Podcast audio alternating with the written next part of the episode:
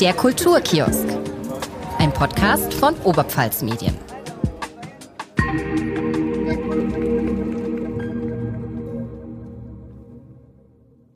Moin Moin im Kulturkiosk, einem Podcast von Oberpfalz Medien. Mein Name ist Stefan Puhane und mir gegenüber am Mikro sitzt meine Kollegin Kira Lorenz. Servus Kira. Hallo. Unser heutiger Gast ist ein wahres Arbeitstier. Kreativ bis in die Haarspitzen, ein absolut positiv Verrückter. Wenn man seine Arbeit in der Theaterszene der Region so aus der Ferne beobachtet, hat man den Eindruck, dass er an sieben Tagen 24 Stunden für das Ovigo Theater im Einsatz ist. Als Organisator, Schauspieler, Regisseur, Autor, Mädchen für alles. So ganz nebenbei ist er dann auch noch Moderator und Sprecher. Man fragt sich dabei, wie geht das, wie funktioniert das, wie kriegt er das alles nur auf die Kette? Unter anderem auf diese Fragen bekommen wir heute hoffentlich Antworten. Herzlich willkommen bei uns im Kulturkiosk Florian Wein. Hi, freut mich sehr. Ja, lieber Flo, lass mich das Thema Workaholic gleich nochmal aufgreifen und lass mir dir tief in die Augen sehen. Ah, ja, dein okay. Blick. ich habe vermutet, die fallen dir vielleicht vor Erschöpfung bald zu, aber du schaust eigentlich ganz fit aus. Wie geht's dir denn? Wie ist denn so dein allgemeiner ja. Fitnesszustand? Ich habe mir auch gedacht, wenn der Juni hereinbricht, dann könnte es um meinen Gesundheitszustand langsam schwierig werden. Aber ja, ich finde, es geht noch. Um, ähm, ja, Workaholic ist natürlich ein, ein, Begriff, mit dem werde ich schon manchmal äh, konfrontiert. Ich sag halt dann immer, ja, für mich ist ja vieles davon keine Arbeit, sondern das ist ja etwas, was manche als Vergnügen machen. Also es ist ja auch Hobby. Ich meine, klar, mittlerweile sind es schon einige Dinge, die könnte man schon auch als Arbeit bezeichnen. Mein Vergnügen ist manchmal eben auch Arbeit und deswegen mir geht's damit ausgezeichnet und ich schaue halt, dass ich auf mich schauen kann. Ich meine, manchmal brauche ich ein paar andere, die so einen kleinen Stups dann geben und sagen, ähm, ja, mach doch mal ein bisschen langsamer. Es gibt eine in unserem Verein, die fragt mich einmal in der Woche per WhatsApp und hattest du diese Woche einen freien Tag? Ich erinnere dich jetzt jede Woche und die macht das wirklich. Und momentan ist es schwierig mit dem freien Tag, also so mal nur auf der Couch liegen oder auf dem Balkon sitzen, aber ähm, ich bemühe mich zumindest. Aber noch ist es positiver Stress, wie ich deinen Worten ja, nehmen kann. Absolut. Ich meine, du kennst es ja auch vom Theater. In den Endproben kann es natürlich auch mal ja. stressig sein, dass es auch mal nicht so schön ist für einen kurzen Moment, dass man sich vielleicht auch mal kurz angiftet, aber meistens ist es ja so, dass im nächsten Moment alles wieder gut ist, man liegt sich wieder in den Armen und äh, es sind ja viele Emotionen im Spiel, im Theater eh oder man braucht jetzt noch was, also ich muss heute zum Beispiel auch noch Hemden kaufen, äh, weil wir für die nächsten Aufführungen welche brauchen, weil der Schauspieler es daheim vergessen hat und solche Sachen, aber das ist ja alles in Ordnung, das ist total menschlich und wir helfen alle zusammen, damit am Ende was äh, Schönes auf die Bühne kommt wir haben jetzt die Stichwörter schon gehört, Ovigo-Theater oder generell Theater. Bevor wir jetzt detaillierter in die Materie einsteigen, vielleicht kannst du dich kurz mal vorstellen, wer du bist, was mhm. du machst, ähm, wo du herkommst und so weiter. Ja, ich wurde im schönen Nürnberg geboren und bin dort in der Nähe auch aufgewachsen bei Schwabach und bin dort in die Schule gegangen, habe Abitur gemacht ähm, im Jahr 2006, habe dann meinen Zivildienst gemacht oder machen müssen damals. Ich habe ja noch standhaft verweigert, den Wehrdienst und habe dann beim Malteser Hilfsdienst äh, eine sehr lehrreiche Zeit gehabt als Zivildienstleistender und konnte mir währenddessen Gedanken machen, was möchte ich denn machen und ja, so der, der Klassiker im Kopf gehabt, irgendwas mit Medien, das wäre cool und am besten noch verbunden mit Fußball.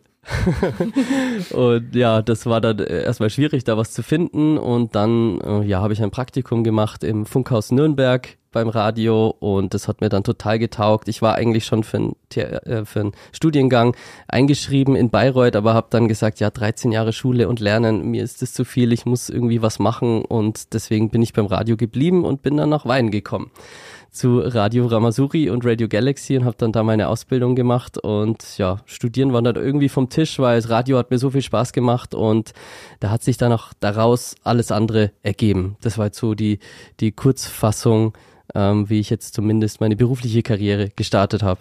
Und bist du nach wie vor beim Radio aktiv? Jein, mittlerweile eigentlich nicht mehr. Ich bin ja nach meiner Zeit bei Ramasuri in Weiden nach Regensburg gegangen, ins Funkhaus Regensburg zu auch da Galaxy und Gong FM, äh, habe das eine Weile Mm, ja, also als Festangestellter gemacht und dann wurde ich freiberuflich und mittlerweile, ja, bin ich da eigentlich gar nicht mehr aktiv. Aus verschiedenen Gründen war eigentlich nicht mehr so meins. Und ja, ich bin noch zu hören mittlerweile als äh, Fußballkommentator tatsächlich ähm, auf einem äh, Streaming-Anbieter, nicht die ganz bekannten, äh, aber ein kleinerer und das macht mir irre viel Spaß und habe ich tatsächlich so den Traum von früher äh, verwirklichen können. Welche Spiele kommentierst du da so? Ja, quer durch den Gemüsegarten so alles. Also Bundesliga das meiste, aber auch englische Premier League und manchmal Champions League, also so eher die, die größeren Sachen. Mhm. Und ohne Bild, also quasi für, für eine Art ja, Streaming-Radio-Anbieter. Das heißt, man muss extrem viel quasseln, weil die Leute ja nichts sehen und das ist über 90 Minuten oder manchmal länger. Äh, sehr, sehr anstrengend. Vor allem bei den englischen Spielen, weil die immer unglaublich viel Nachspielzeit haben und du denkst ja schon so, Mann, das gibt's doch nicht. Jetzt gibt's da acht Minuten Nachspielzeit, meine Stimme, ich kann nicht mehr. Aber am liebsten wahrscheinlich den Club. Habe ich noch nicht kommentiert tatsächlich, aber würde ich gern mal. Jan Regensburg habe ich mal kommentiert im DFB-Pokal ja. gegen äh, 1. FC Köln. Das war das tollste Spiel. Da haben sie nämlich gewonnen nach Elfmeterschießen. War extrem ja. anstrengend natürlich, weil ich bis zum Elfmeterschießen kommentieren musste. Aber das war sehr cool, ja. Muss man neutral bleiben, aber ich glaube, ich habe es nicht ganz geschafft. du bist ja mittlerweile, ich weiß nicht, man kann es schon so sagen, äh, Mr. Ovigo. Komm, ja, also ja. Chef vom Ovigo Theater. Erzähl doch vielleicht äh, Leuten, denen Ovigo Theater nicht sagt, ein bisschen was über das Ovigo Theater, seit wann es das gibt und wie das zustande gekommen ist. Weil es ist ja eine sehr, sehr spannende und äh, mittlerweile schon lange Historie von dem Theaterverein. Ja, und so wie sie es entwickelt hat, konnte es eigentlich keiner von uns vorausahnen. Ursprünglich war das ein, ich sage mal, klassisches Schultheater am Gymnasium in Oberfichtach. Und mein Vorgänger war der Wolfgang Pöhlmann, der Kunstlehrer, der da immer die Theatersparte betreut hat, seit 1979 bis ja dann 2012. Und da war ich dann schon zwei Jahre dabei und da haben wir uns dann verselbstständigt, weil es gab dann nicht mehr so die Zusammenarbeit mit der Schule. Und ähm, ich war dann der Erste, der mitgespielt hat, der quasi nie auf dieser Schule war. Und es gab auch andere, die mittlerweile Interesse hatten mitzuspielen und wir haben gesagt, ja, dann lösen wir es eben von der Schule und ja, wir tragen das Gymnasium noch ein bisschen im Namen, also OGO wird's ja abgekürzt und OFI steht ja für Oberfichtach, also OVIGO und ja, und aber wie sich das danach entwickelt hat, also über Oberfichtach hinaus, das konnte wirklich keiner ahnen. Also wir hatten dann regen Zulauf, vor allem an Leuten, die eben mitmachen wollten.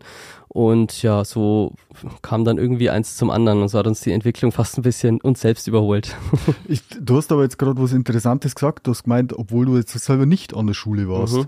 Ähm, ich habe ein bisschen nachgelesen und habe äh, mitbekommen, dass ja die Initiative fürs Ovigo-Theater tatsächlich von äh, ehemaligen Schülern des Ortenburg Gymnasiums, genau. Gymnasiums genau. ausging. Wie bist du dann zu denen gestoßen? Du hast Abitur in Nürnberger Umkreis gemacht. In genau, Schwab in Schwabach. In Schwabach. Genau, ich war ja dann in Weiden bei Ramasuri, habe da mhm. meine Ausbildung gemacht, war dann da auch äh, noch ein paar Jahre Redakteur und eine ja befreundete Volontärin dort, also Auszubildende, hat da mitgespielt. Die kam aus Teuns bei Oberfichtach und ähm, die haben damals händeringend Leute gesucht, also vor allem Männer, wie das im Theaterbereich oft so ist. Und ähm, sie hat mich dann gefragt und ich habe seit dem Kindergarten nicht mehr Theater gespielt und mein Vater hat schon immer Theater gemacht und ich war, glaube ich, lange Zeit eher so rebellisch drauf und habe gesagt, naja, das, was der Vater macht, mache ich natürlich nicht. Aber irgendwie hat's mich dann doch gejuckt, da haben wir gedacht, ja, ich schaue mir das mal an und das ging dann alles ganz schnell, paar Proben und plötzlich stand ich da auf der Bühne und es hat mir total viel Spaß gemacht. Das Team war total cool, obwohl ich da in einem Ort war, an dem ich vorher noch nie war, in Oberfichtach, weil sonst kommt man da als Nürnberger, sage ich mal, jetzt auch nicht unbedingt hin. Und auch wenn man in Weiden wohnt, jetzt ist es nicht der direkte Weg und ja, da war ich Feuer und Flamme. Beim nächsten Stück war ich dann natürlich wieder dabei und klar, wenn es jemand gibt, der total engagiert ist, der total Lust drauf hat, dann wird er natürlich auch viel eingebunden. Ist ja jetzt bei uns auch so.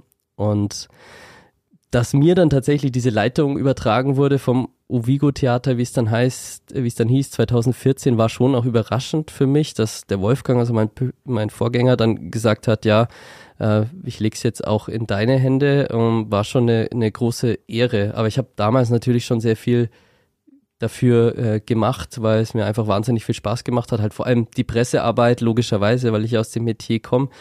Und dann wollte ich auch mal Regie machen und irgendwie hat sich dann halt angeboten, dass ich dann gleich die Leitung übernehme.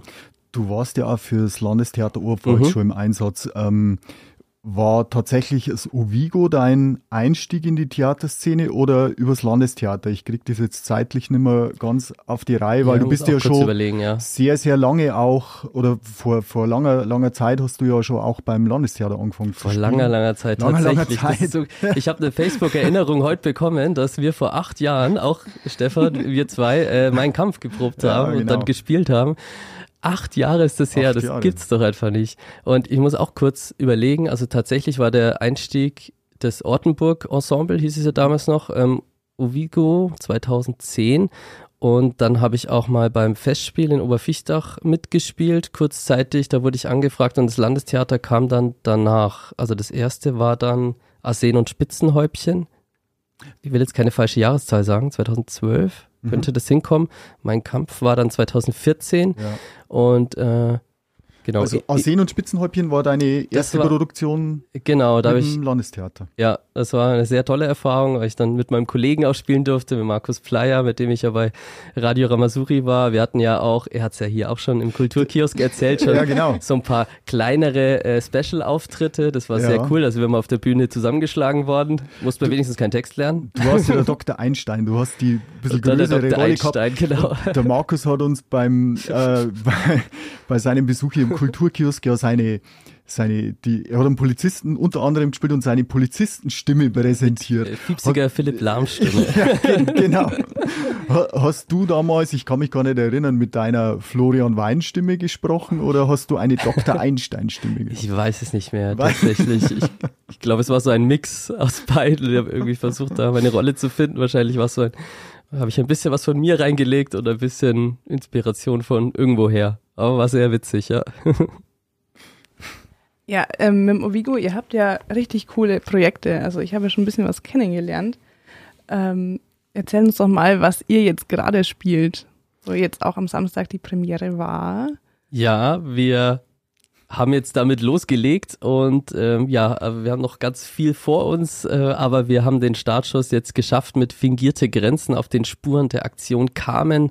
Da betreten wir tatsächlich ja komplett neue Pfade, weil wir mit Tschechen zusammenarbeiten, weil es ein zweisprachiges Stück ist, weil es erstmals auch äh, gefördert wurde, äh, großflächig und das ist eine sehr große Herausforderung, weil wir rund 80 Darsteller haben an vier verschiedenen Standorten, also äh, logistisch riesengroßer Aufwand und ja, wir haben jetzt quasi die ersten Leute fit gemacht für ihre Premieren, aber jetzt kommen noch viele weitere und wir proben eigentlich den ganzen Sommer durch und äh, haben jede Menge Aufführungen und es sind sogenannte Zeitreisen, so heißt es bei uns, also geführte Schauspielwanderungen. Das heißt, man geht ähm, einen Rundkurs, also wir haben da zwei bis neun Kilometer in verschiedenen Längen und dann äh, passiert das Schauspiel quasi während des Weges an Originalschauplätzen dieser, dieser Aktion Carmen, die damals im Kalten Krieg ähm, passiert ist.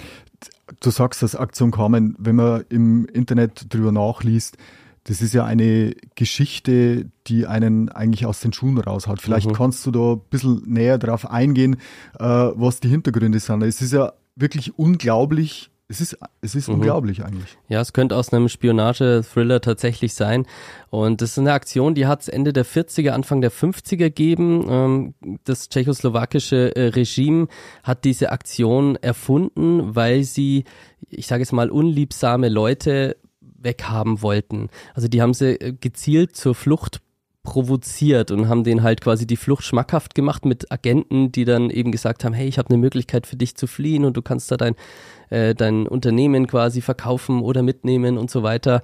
Äh, das waren meistens halt wohlhabende Leute, weil auch äh, das Regime dann an diese Firmen ran wollte und die Patente übernehmen wollte. Also es war auch ein finanzielle Interesse okay. da mit dabei. Dann wurden sie zur Flucht gedrängt und dann, ja, kam es so weit, dass sie geflüchtet sind mit so einem falschen Schleuser, der natürlich ähm, eigentlich auch nur ein Agent war und dann standen sie plötzlich an der Grenzschranke und dann hat er gesagt, ja, jetzt nur noch dieser Schritt. Da drüben ist Bayern, der freie Westen, ja.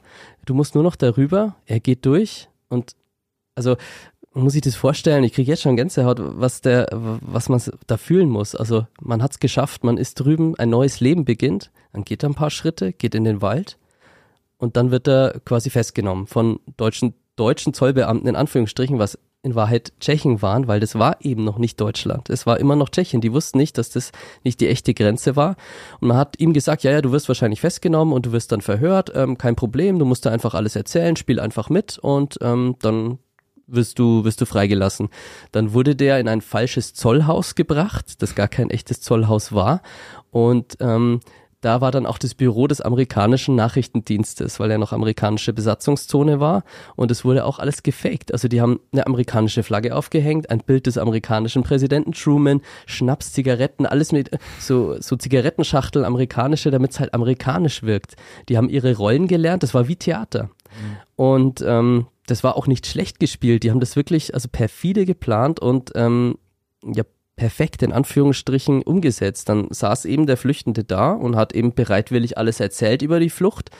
Der angebliche Amerikaner war halt total kumpelhaft und gesagt, ja komm, erzählen Sie doch mal, äh, wie, wie haben Sie das geschafft? Und dann hat er alle Fluchthintergründe erzählt, dann hatten sie was gegen ihn in der Hand und haben ihn dann weggesperrt also teilweise lebenslange Haftstrafen. Äh, manche ja, kamen ums Leben oder haben so einen psychischen Schaden davon getragen. Ähm, es wurden ganze Familien zerstört. Wir haben mit Zeitzeugen äh, gesprochen. Das war auch eine komplett neue Erfahrung, weil es ja nicht irgendwelche Charaktere sind, die total fiktional sind, sondern sind echte Menschen, das sind echte Leben, die da auch zerstört worden sind. Und es geht richtig, richtig unter die Haut. Wie seid ihr an die rangekommen, an die Zeitzeugen? Ja, dank unserer Autorin, äh, der Václava Jandečková, äh, eine Tschechin, die schon seit einigen Jahren zu diesem Thema forscht und auch Bücher veröffentlicht hat und Ausstellungen macht. Also sie ist da sehr, sehr umtriebig und sie hat eigentlich diese ganze Aktion, man kann eigentlich schon sagen, fast mit aufgedeckt. Also ein ganz großer Anteil von dem, was wir heute darüber wissen, ähm, ja, geht auf ihre Kappe. Und sie hat eben Hinterbliebene ausfindig gemacht, die teilweise jetzt in Kanada leben. Also wirklich, ja, sie hat da sehr großartige Arbeit geleistet und ähm, sie hat uns ja auch das Stück dann geschrieben und sie kennt sich eben bestens in dem Metier aus und sie hat uns natürlich auch sehr viel geholfen. Also das, die, diesen Plot, wenn du irgendwo siehst in einem Film, da würdest du ja wahrscheinlich denken, mein Gott, der Autor, so ja. viel Fantasie. Das, das ist, ist Wahnsinn, ja. Das ist irre. Das ist wirklich unglaublich, sowas. Und ihr seid an vier verschiedenen Standorten, hast du gesagt, gell? Genau, wir sind also an den äh, wahren falschen Grenzen, also wo das damals war. Wir starten immer auf deutschem Gebiet und gehen dann eben auf tschechisches Gebiet, mhm. wo, wo diese Grenzen waren. Das war meistens so, so, so ein Damm, wo auch ein Weiher oder sowas war. Und Wo war das nochmal überall? Bernau? Also Bernau, Waldsassen, äh, Selb, also Wildenau, ein Ortsteil von Selb und in Stadlern, da ist es nicht äh, gesichert, dass es da eine falsche Grenze gegeben hat. Das ist unser Wanderspecial, aber wahrscheinlich auch, weil es gab wahrscheinlich noch mehrere falsche Grenzen und es ist ja nur ein Bruchteil bislang aufgedeckt worden. Und wir gehen, also was eben richtig krass ist, wenn wir zu der Stelle gehen, ähm, wo tatsächlich diese Übergabe äh, des Flüchtlings äh, stattgefunden hat und wir diese Szene natürlich dort auch spielen. Und äh, wir haben dann auch eine Grenzschranke natürlich als Requisit, die schon sehr original aussieht und ja, da läuft es einem eiskalt den Rücken runter. Das ist richtig und, heftig. Und ihr baut quasi diese Fake, diesen Fake-Grenzübergang originalgetreu, ne, was heißt originalgetreu, baut halt nach und ihr spielt mhm. dann diese Szene, wie du eben gerade beschrieben hast. Und die, genau. die Leute, die Zuschauer quasi, die gehen da mit auf einer Strecke von ein paar mhm. Kilometern. Also Strecke von zwei bis, bis neun mhm. Kilometern, ähm, je nach äh, Örtlichkeit. Und äh, ja, also die was heißt, wir bauen es originalgetreu nach, irgendwie schon, aber es war tatsächlich damals, es war wirklich nur eine Schranke, mehr, mehr war das äh, okay. tatsächlich nicht und man hat eben den vorgegaukelt, ja, das ist jetzt die Grenze und und, und ihr seid zweisprachig, zweisprachig, ja. ihr habt auch tschechische Darsteller. Mhm. Erzähl mal, wie, wie läuft es dann?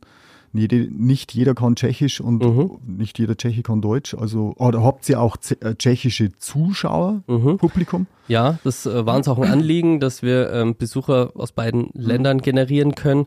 Und ja, wir bedienen uns da ähm, eines Tricks und zwar wenn wir eine Szene haben, in der ein, ein Tscheche spricht und er macht einen Dialog mit einem Deutschen, dann sprechen die jeweils in, in ihrer Sprache, aber es werden so teilweise Schlüsselwörter oder so, so Halbsätze wiederholt, so dass beide das dann eigentlich verstehen. Man kennt es vielleicht vom Film, wenn es ein Telefonat gibt und man ja nicht den versteht, der im Hörer ist, mhm. aber es werden halt so ein paar Sachen wiederholt, dass man eben weiß, okay, was hat der eigentlich gesagt?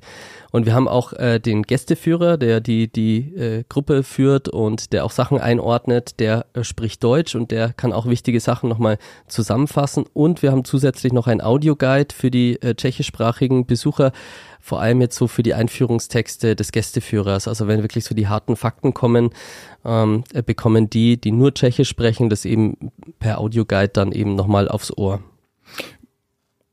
Wolltest du, Kira? Mich wundert es gar nicht, dass du keine Zeit mehr für irgendwas anderes hast. Bist du bei jeder Aufführung dabei dann? Nee, das schaffe ich diesmal tatsächlich nicht.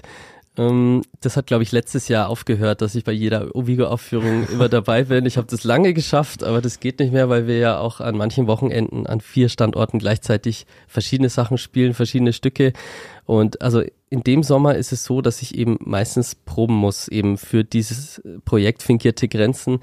Und ja, beim Premierenwochenende jetzt konnte ich mit dabei sein, habe das sehr genossen und weiß natürlich genau, das wird selten sein, dass ich mit dabei bin. Aber wir haben ja ein großes Team, wir haben eine Projektleitung, wir haben Bundesfreiwillige, wir haben auch andere, die sich einfach im Verein engagieren, die das Ganze eben dann auch, ich sage jetzt mal, logistisch stemmen können. Da gehört eben einiges dazu. Wir haben massig Kostüme, äh, wir haben ja verschiedene Schauspieler. Es ist ja nicht so, dass ein Schauspieler, also wir nur ein Schauspieler für gewisse Rollen haben, sondern es gibt mehrere in verschiedenen Körperformen, sage ich mal. Man braucht äh, gerade so Uniformen, die müssen dann halt auch sitzen. Kann dann natürlich nicht so schlapperig sein und es muss schon korrekt sein. Wir haben jede Menge Requisiten und an vier Standorten. Das heißt, es muss auch logistisch geklärt sein. Also da ja, war schon viel Vorbereitungszeit notwendig, aber wir sind ja tatsächlich schon seit 2020 da dran. Aber ihr habt rein, was jetzt das Ensemble betrifft, habt ihr, das ist ja riesig groß, oder? Mhm. Das sind ja rund 80 Leute, so 80 alles Leute. in allem, ja.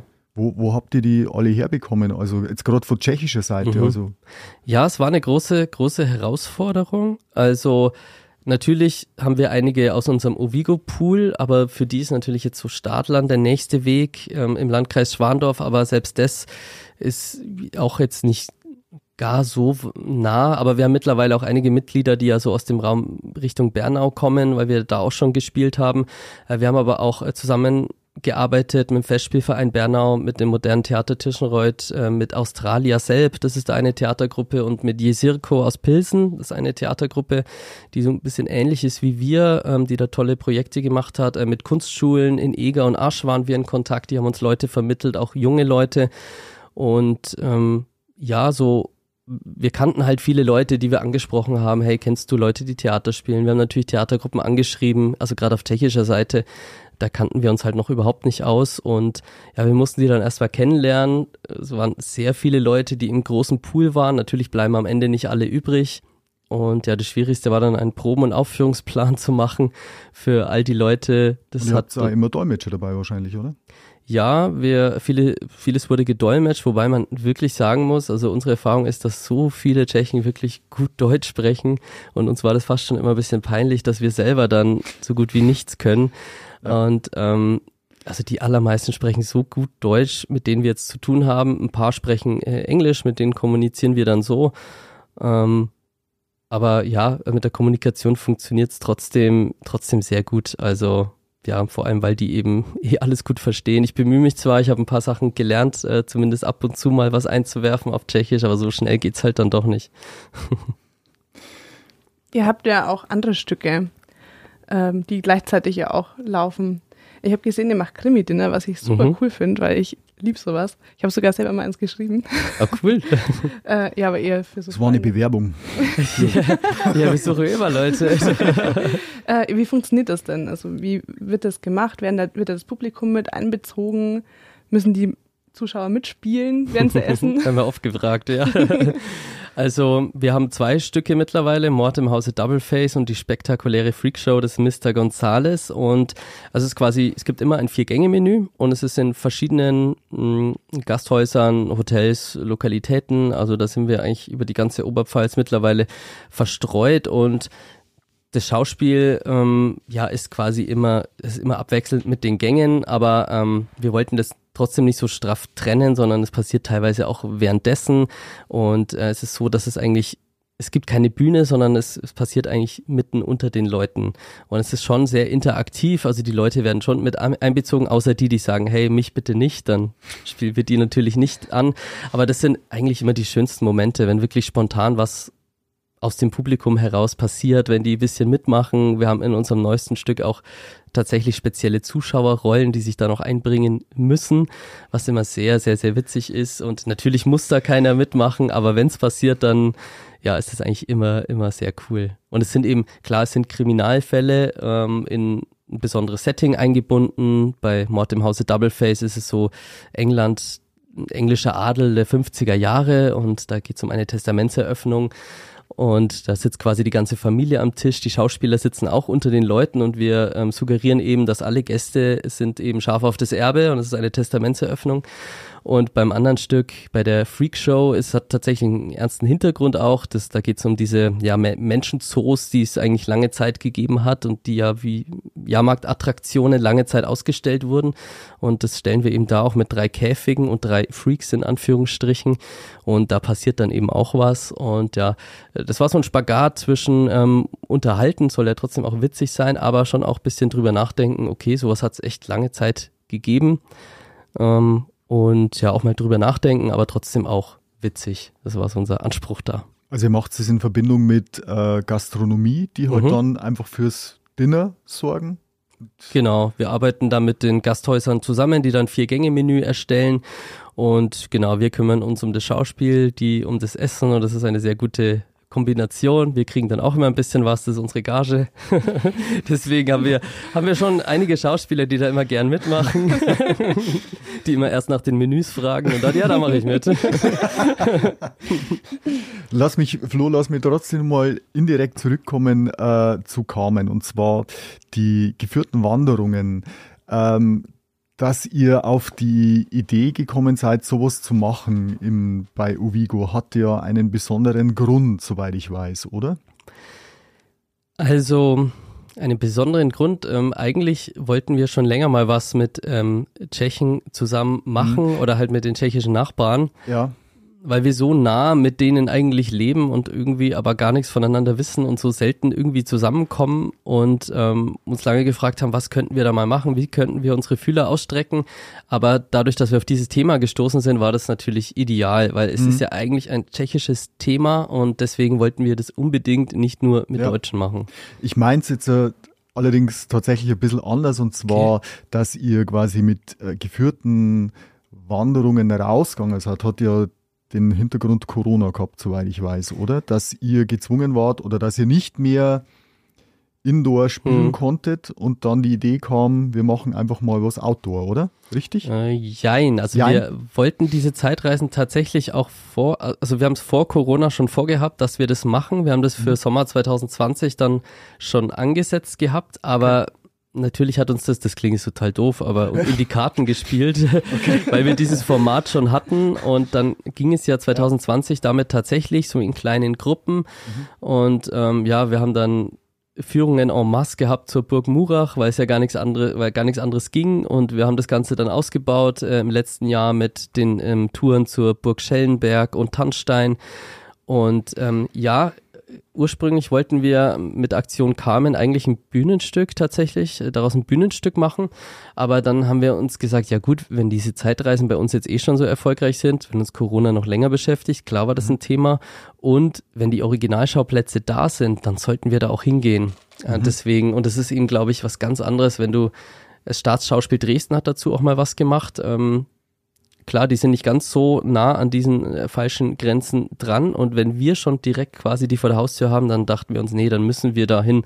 Wir haben selbst bei den Proben gemerkt, ähm, wenn du da stehst, dann ist das einfach ein ganz besonderes Feeling. Und wenn dann auch noch einer kommt in Uniform und so, das ist einfach, wow, einfach Wahnsinn. Sind es eigentlich bei diesen geführten Wanderungen, sind es ähm, komplette Stories, die da erzählt werden, oder sind es immer nur einzelne Szenen, die aneinander das gereiht werden. ist unterschiedlich. Wir haben, äh, so, ich sage jetzt mal Szenen, äh, Collagen wie bei der Burg Murach oder bei der Burg Tannstein. Es wird aber auch so eine ganze Geschichte mal erzählt, wie beim Grusel-Special zur Burg Murach. Mhm. Ähm, da ereignet sich die ganze Geschichte quasi während des Abends und ja, bei fingierte Grenzen ist es so, dass man ähm, mehrere Schicksale von verschiedenen Familien und Leuten mitbekommt, die dann aber auch im Stück wieder auftauchen. Das heißt, äh, man bekommt quasi die ganze Aktion erzählt von, von ja, mit allem drum und dran, von der großen Hoffnung am Anfang, ähm, es endlich jetzt zu schaffen und zur Festnahme und zu dem einfach es nicht glauben können. Oder es ist, muss ja wie Truman Show gewesen sein. Irgendwie so die ganze Realität fällt irgendwie auseinander. Und dann eben zu, sogar letzte, vorletzte Szene ist dann tatsächlich im Gefängnis und krasserweise ist dann einer, der der reingelegt worden ist von einem Agenten, trifft in dem Gefängnis in, in der Slowakei wieder auf den. Tatsächlich in dem Gefängnis und sie wussten, und er weiß nicht, dass der, er wusste bis zum Schluss nicht, dass er reingelegt worden ist. Er hat gedacht, ähm, dass die Deutschen ihn festgenommen haben und ausgeliefert haben und quasi eingetauscht haben gegen Schnaps und Zigaretten. Er hat nicht gewusst bis zum Schluss, dass er Opfer der Aktion Carmen geworden ist, bis er im Gefängnis den Agenten getroffen hat und es dann irgendwie rausgekommen ist, Moment, der hat mich äh, verarscht. Also, mhm. sorry, aber ja, ja. so war das. Und das ist, also man kann sich das, glaube ich, nicht vorstellen, was da für, für Gefühle in einem vorgegangen sein müssen.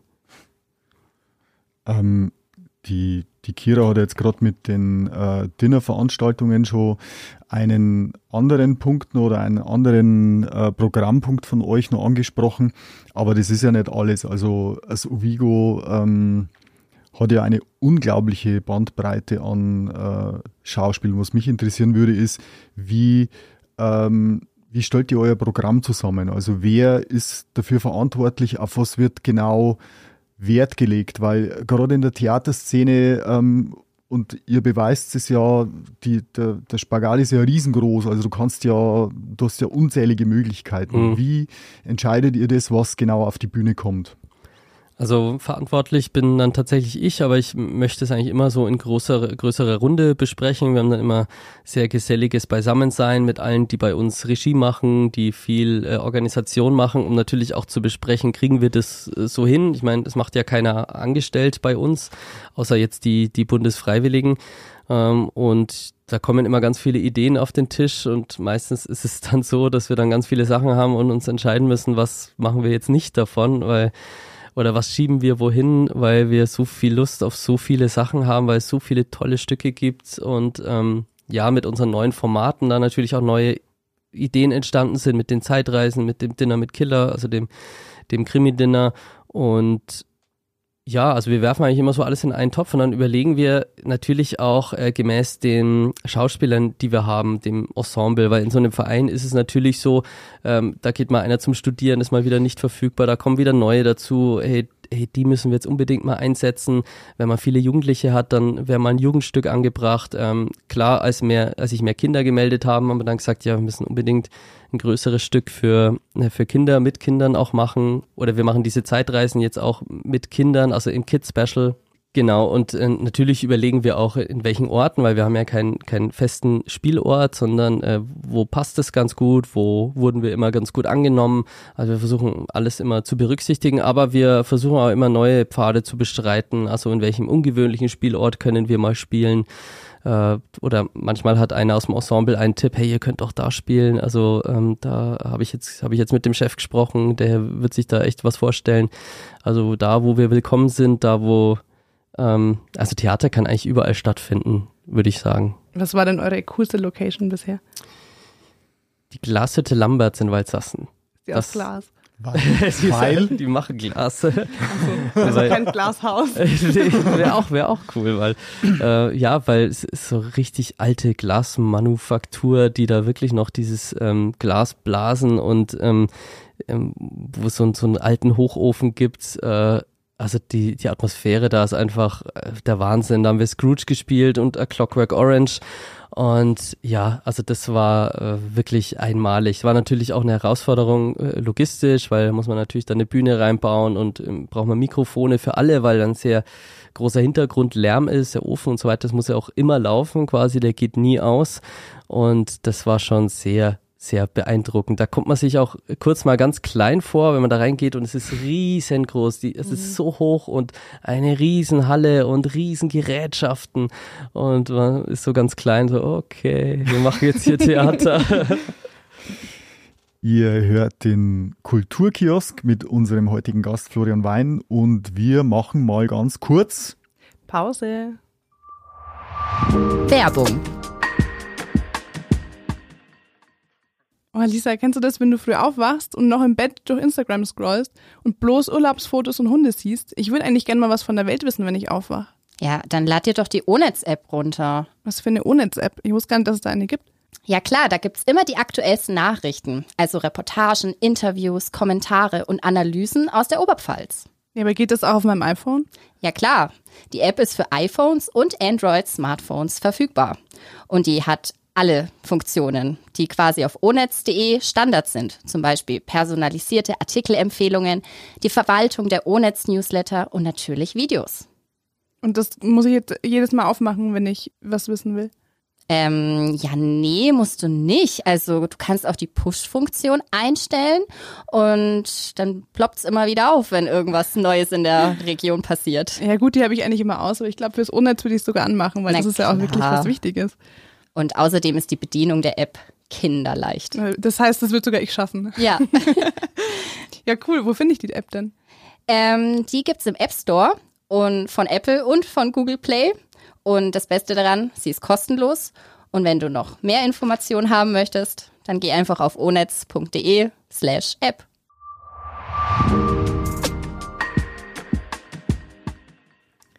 Willkommen zurück nach der Pause im Kulturkiosk. Wir machen gleich weiter mit der Schnellfragerunde. Eigentlich die geübten Hörer wissen schon, wie das funktioniert. Wir haben immer zwei Begriffe und unser Gast muss sich ganz schnell entscheiden. Und dann schauen wir mal, wo es hinführt. Ein paar schnelle Fragen. Erste Frage. Bühne oder Büro? Bühne. Also im Grunde mache ich ja beides, äh, aber äh, das, der Lohn für alles, für die Büroarbeit ist dann die Bühne. Also vergleichbar mit Pflicht und Kür, oder? Ja, genau, genau. Damit man weiß, wofür man das Ganze macht. Am Strand liegen oder 24 Stunden Ovigo? Ah, das ist ja gemein, aber also die Realität ist 24 Stunden um Vigo, aber ich hätte nichts dagegen, mal am Strand zu liegen. Also du bist jetzt nicht äh, einer, der dann im Urlaub ähm, überhaupt nicht abschalten kann und nur an die Arbeit Nee, denkt. das nicht. Also da, da schalte ich dann schon ab. Also ich hoffe, dass es mit Urlaub bald mal klappt. Vielleicht dann so gegen Ende des Projekts Carmen im September. Aber dann wird schon auch mal richtig abgeschalten. Doch, doch, das muss sein. Akkus aufladen, ganz wichtig. Schauspieler oder Regisseur? Regisseur mittlerweile tatsächlich. Ja, wobei, wenn man dann doch mal wieder spielt, dann macht es einem wieder so viel Spaß. Ah, das ist wirklich verzwickt. Ähm, muss ich wirklich eigentlich sagen, beides. Also mehr, mehr Regie mache ich mittlerweile, aber ich würde schon gern auch wieder spielen. Also äh, hiermit ein Hinweis an meine Kollegen, die das hören. Ich will schon auch wieder spielen. Ist vielleicht gleich ein, ein Ausflug in eine oder in zwei deiner vergangenen Rollen. Dr. Einstein oder Dr. Pretorius? äh, Dr. Einstein, glaube ich, weil das so, so meine erste größere Rolle war und äh, weil das schon viel Spaß gemacht hat. Erklär, erklär mal kurz, was mit beiden Doktores auf sich hat. Ja, der äh, Dr. Pretorius ist ja, es war ja nach einem Film, also ein Stück von Kurt Götz und der Heinz, Heinz Rühmann hat den ja gespielt und es hat mir auch sehr viel Spaß gemacht. Allerdings hatte ich jetzt nicht so den Bezug zu den Heinz Rühmann Filmen und so zu diesem Humor. Also es war schon auch cool. Aber ja, Arsen und Spitzenhäubchen auf der Burg Leuchtenberg äh, war für mich schon auch ein besonderes Erlebnis und den Dr. Einstein dann gleich spielen zu dürfen, eine ganz besondere Rolle, ähm, war schon sehr lustig, ja. Regensburg oder Nürnberg? Nürnberg. Keine Frage, ist ja klar, für alle. Nürnberg City. Einen Riss im Kostüm nähen oder die Bühne aufbauen? Gar nichts. Ich kann doch das alles nicht. Also, also nähen wäre, ich glaube, am ehesten noch Bühne aufbauen mit guter Anleitung, aber nähen, also wirklich, da tue ich mir noch selber weh. Extrem. Auswendig lernen oder improvisieren? Improvisieren. Also mache ich schon gerne, machen wir sehr viel bei unseren Krimi-Dinnern. Ähm, mit dem Lernen habe ich mir jetzt immer schwer getan. Klar, es geht schon, aber wenn man dann äh, improvisieren darf, ist das schon sehr schön. Premiere oder Derniere?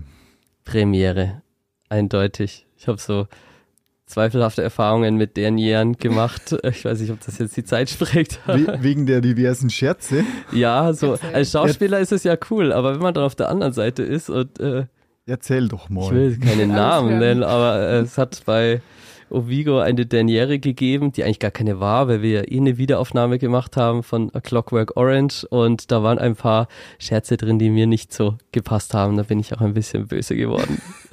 weil das Erzähl doch mal. Nee, ja, es war, es war zum Beispiel, da kommt so ein spezielles Musikstück vor und das ist, also da lege ich, also Musik lege ich sehr viel Wert, das muss für mich einfach passen und dann haben sie ein Musikstück äh, ausgetauscht und es hat ihnen ja auch leid getan und, äh, und das äh, fand ich, das Stück war einfach schrecklich. Also das hat einfach überhaupt nicht gepasst und es gab schon Grund, warum ich dieses Stück ausgewählt habe.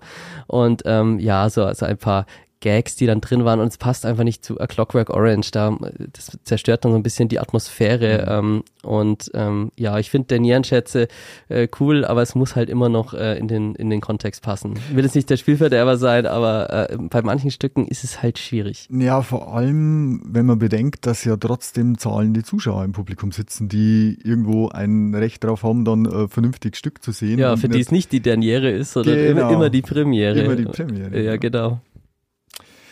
Ähm, Aber zur Premiere vielleicht noch ganz kurz, Ja. ist auch, ähm, du kennst es eh, Stefan, ein besonderes Feeling, wenn man, ähm, wenn sich die lange Arbeit ausgezahlt hat, wenn man das auf die Bühne gebracht hat, wenn es gut ankommt, äh, bestenfalls, und wenn man eine Publikumsreaktion hat und wenn man bei der Premierenfeier ist. Jetzt muss ich aber trotzdem Ja. nochmal nachhaken. Macht es da für dich einen Unterschied, wenn du sagst, Premiere ähm, favorisierst du da, ob Premiere als Schauspieler oder als Regisseur und wenn ja, welchen? Ich glaube, ich mache gar keinen Unterschied. Ich bin nervöser als Regisseur tatsächlich, ähm, weil ich ja irgendwie dann doch keinen so richtigen Einfluss habe, weil auf der Bühne jetzt alles laufen muss. Ich kann, kann nicht mehr eingreifen und als Schauspieler ähm, bin ich dann vielleicht auch mal hinter den Kulissen und jetzt ist die andere Szene, ich krieg das gar nicht mit. Ähm, deswegen ist es eine andere Art Ballast, der dann abfällt. Aber irgendwie ist es dann, das Feeling dann irgendwie, wenn man auf der Premierenfeier ist, ist dann ganz, ganz ähnlich. Total, äh, ja, das ist total witzig natürlich. Man kommt sich näher und, und trinkt ein bisschen was. Und das ist eigentlich dann, läuft immer aufs Gleiche hinaus. Ja, dann darauf aufbauen, gleich Generalprobe oder Aftershow-Party. Aftershow-Party, Generalproben sind immer schwierig, weil man sagt ja immer, die sollen schlecht laufen, aber natürlich möchte man als Regisseur nicht, dass sie schlecht läuft und man ist immer so irgendwie im Zwiespalt. Aber meistens gibt's da noch so viel zu tun, man denkt sich, oh Gott, jetzt haben wir morgen Premiere, das gibt's doch nicht, wir müssen noch eine Woche proben und irgendwie geht's dann doch. Deswegen- Ja, das sind aber, das sind aber so diese, dieser Aberglaube unter den Schauspielern. Ja, ja, total. Ich habe mich da äh, erst kürzlich in die Nesseln gesetzt, weil ich ähm, beim, beim Landestheater mich immer so, äh, ich beschwere mich immer über das Spucken. Also die, Okay. die Schauspieler spucken sich ja gegenseitig Genau. über die Schulter. Ja, okay, das, ich mache das schon mit, das ist ganz cool. aber manche kriegen ja da die Vollkrise, wenn das nicht passiert. Ja, also Ja, ja. so ganz extrem. Da muss oder zum Beispiel bei der GP Generalprobe Nicht keinen äh, nicht verbeugen Ja. oder so. Und das sind halt so Sachen, wo ich mir denke, oh Leute, also Ja, ich bin da so im Zwiespalt. Ich denke mir da auch so, ja, mein Gott, ich bin nicht abergläubisch, aber ich ertappe mich dann schon doch. Also bei unserer letzten Generalprobe wollte sich eine Schauspielerin schon fast verbeugen und ich habe sie wirklich so ganz hart angepackt. So, nein, nein, nicht verbeugen. Sie so, was ist los? Sie hatte es nicht gewusst, weil sie zum ersten Mal spielt. Und da war ich dann, irgendwie ist es dann doch so drin. Nein, wir Ja. gehen auf Nummer sicher, nicht verbeugen. Oder genauso, wenn es dann immer heißt, die, die erste Vorstellung nach der Premiere ist immer Ja. schlecht. Ja, Ja, ja. Und das, das haben dann die Schauspieler schon so in ihren Köpfen drin, dass sie dann wirklich schlecht wird. Genau, wenn du es dir einredest, dann ist es auch Genau, so. und dann wieder zahlendes Publikum haben eigentlich Recht auf eine Premiere und äh, Ja, naja. ja, Aberglauben, Mythen, Theatermythen. Ja, gibt's dann diesen Mythos, dass wenn man irgendeinen Namen sagt, dass dann wer stirbt? Was? Ja, von, von Shakespeare Macbeth kann das sein? Dass wenn man hinter der Bühne oder Ach so, das kenne ich jetzt noch nicht. Äh, Okay. irgend, von da, irgendeinem König einen Namen sagt, dann stirbt jemand bei der da Aufführung. müsst, König müsst, Lear oder was? Oh, jetzt habe ich gesagt. Kira, diese Frage gehen wir mal weiter an unsere Kollegen vom Podcast Märchen und sagen, Sehr lieber. Wolfi, liebe Lucia, wenn ihr das hört, ähm, bitte geht doch mal der Sache nach. Theatermythen. Ja, ist ein eigenes Thema, glaube ich. Äh, wer ist dran? Kira? bist dran. Ich bin dran. äh, wo waren wir denn? Äh, genau, ja, ja, genau. Stadttheater oder Freiluftbühne, sprich drinnen oder draußen spielen? Freiluft ist, glaube ich, am Ende noch cooler. Also wir hatten verschiedenste Erlebnisse, ich meine, drinnen in besonderen Spielorten, es ist einmalig, aber so die Atmosphäre Open Air, wenn das Wetter passt, äh, wenn das Stück passt, wenn die Leute gut drauf sind, ist ähm, schon was ganz Besonderes. Also ganz knapp für Freiluft. Aber du, du sagst es ja genau richtig. Also wenn das Wetter passt. Also Mhm. du hast ja oft das Problem äh, in den Sommermonaten Freiluft, dann kannst du wieder nicht mit Licht arbeiten und dann bläst der Wind. Ich kann mich erinnern, Mhm. ich war mal auf der Burg Leuchtenberg äh, im Zuschauerraum bei einer bei der Eröffnungspremiere gesessen und da hat es so dermaßen auf äh, dieses Dach geregnet, dass man kein Wort mehr von den Schauspielern Ja. verstanden hat. Das sind natürlich so äußere Einflüge, äh, Einflüsse, die hast du Ja. innen drin nicht. Ja, ich habe da auch mal eine, ähm, ich, vielleicht war das sogar die, äh, auch mal eine gespielt auf Leuchtenberg und dann hat's, glaube ich, aber auch irgendwie so acht Grad gehabt. Dann, Da wird's dann nochmal richtig kalt, Ende Mai, wie wir es ich jetzt glaube, auch das war hatten. sogar Aussehen. Es könnte sogar Also, sein. ja, da war ich Ähm, also mit Handschuhen und Mütze im Mai im Publikum Und das gesessen. ist schon, also schon fies dann. Aber das, das ist, mein, das ist eben der Deal, den man eingeht, wenn man dann äh, Open Air und Freiluft macht. Und meistens sind die Zuschauer dann aber irgendwie äh, ähm, wackerer äh, beim Durchhalten, als man denkt äh, ähm, und halten das schon durch und können sich ja warm anziehen und meistens sagen sie ja dann danach, oh Mensch, ihr müsst ja so gefroren haben, ihr Schauspieler und das ist dann schon immer sehr lieb. Wir wärmen uns dann schon auf mit so ein paar äh, Clan hinter der Bühne. Okay. Dialekt oder Hochdeutsch? Äh, hm. also ich rede ja eigentlich Hochdeutsch, kann man sagen, ähm, aber ich mag Dialekt total gern. Also ich würde schon sagen Dialekt. Ich würde es gern, ich würde gern so Oberpfälzisch eigentlich können, aber ich kann es nicht. Ich kann Ich halt auch. das Fränkisch noch. aber ja, aber selbst jetzt, wenn ich in der Heimat bin, ähm, irgendwie so richtig wie ein Franke klinge ich da dann auch nicht mehr. Ich bin irgendwie so ein Mischwesen. Aber du, du hast gerade schon mal angedeutet. Hau mal einen raus. Ach so, äh, ja, Fralle, ich bin der Florian Wein. Ich Ja. komme ursprünglich aus Schwabach, äh, Nürnberg City und äh, ich mag den Club ganz gern. Ne? Das ist ein Klischee, aber es ist so. Und jetzt hat's, ich hocke da beim Kulturkiosk ne, mit dem Stefan und mit der Kira und es ist total super. Also das, das L, das kann nur ein echter Franke so wie du. Ja, das L ist so. Da, mu- da muss ich ja. mich dann manchmal auch, da, da, manchmal habe ich es glaube ich noch ein bisschen drin, wenn ich Sprachaufnahmen mache, da muss ich dann schon auf das L ein bisschen achten bei so, bei so Wörtern, die, die viel L haben. Aber man merkt es dir nicht an. Also das ist... Es- äh, ich sag's ja gerade selber, man merkt es dir nicht an. Also ich Ja. bekomme mein Oberpfälzisch nicht daraus. Ja, sollst du auch nicht. Ich finde Ja. das total, ich, ich mag das total, vor allem in der Oberpfalz finde ich es total schön, ähm, dass du kommst quasi in einen anderen Ort und es verändert sich schon wieder so Ja, ein bisschen und Absolut. wir sind ja so viel unterwegs auch in der ganzen Gegend und das ist total schön, das dann auch zu beobachten oder zu hören. Ja. Oder mittlerweile spielen wir auch in Selb, da ist es dann so, so plötzlich, also nicht so plötzlich oberfränkisch, aber wenn wir dann so in den Grenzorten sind, ist es dann teilweise noch so ein Mix, das ist total schön irgendwie. Ich, ich habe mal äh, ein Stück beim modernen Theater Tirschenreuth äh, mitgespielt. Servus King hat das Mhm. geheißen und da waren natürlich sehr viele Stiftländer, die da mitgespielt haben. und dann waren wir irgendwann mal dann in Neuenburg vom Wald und bei verschiedenen Ausdrücken habe ich dann gesagt, hey Leute, ihr müsst das anders sagen, weil die verstehen euch nicht. Ja. da hatte ich auch ein Ja. witziges Erlebnis. Also ich war bei der Passion in Tirschenreuth, Ja. äh, da, da war ich ganz frisch in Weiden, also quasi von. Franken in die Oberpfalz gekommen und ich habe kein Wort verstanden. Also anfangs, ich habe wirklich, ich habe kein, weil die das ja in Dialekt gespielt Ja, ja. haben, kein Wort von diesem Dialekt verstanden. Ich war mit dem Ramasuri-Team dort, die haben mir dann gedolmetscht. Also das war wirklich irre. Ich dachte mir echt, mein Gott, das gibt's ja wohl nicht. Aber mittlerweile geht's gut. Flo, nie wieder Fußball gucken oder nie wieder ins Theater. Nie wieder Fußball gucken, auch wenn es sehr weh tut. Ehrlich. Äh, ich kann ja dann, ich kann es ja im Radio hören zum Beispiel. Das ist, nur anschauen.